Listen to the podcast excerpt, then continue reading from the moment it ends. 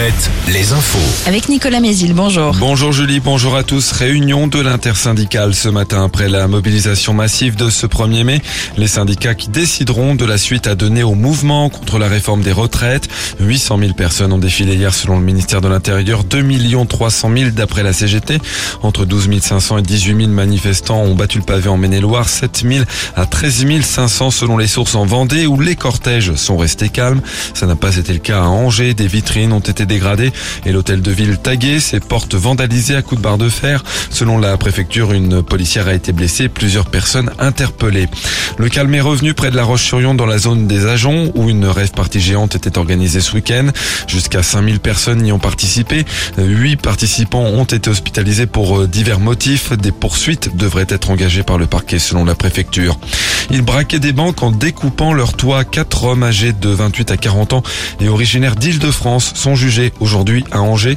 Ils sont soupçonnés d'avoir participé à ces braquages entre août 2020 et décembre 2021 à Angers, mais aussi ailleurs en France, notamment à Marseille et près de Limoges. Les quatre suspects sont des récidivistes. Ils encourent jusqu'à 20 ans de prison.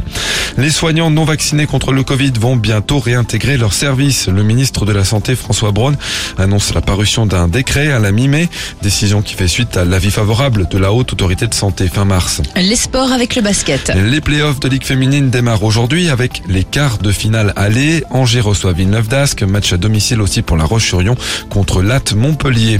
En foot, Toulouse lance ce soir pour le compte de la 33e journée de Ligue 1. Toulouse victorieux en Coupe de France ce week-end et lance qui peut revenir à un point du deuxième du classement Marseille. Et demain, Nantes joue à Brest dans un match capital pour le maintien.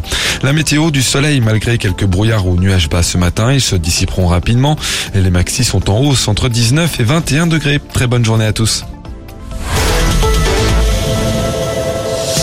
Alouette, Alouette. le 6-10, le 6-10 de Nico et Julie. Il est 9h03, bon début de journée, bon courage.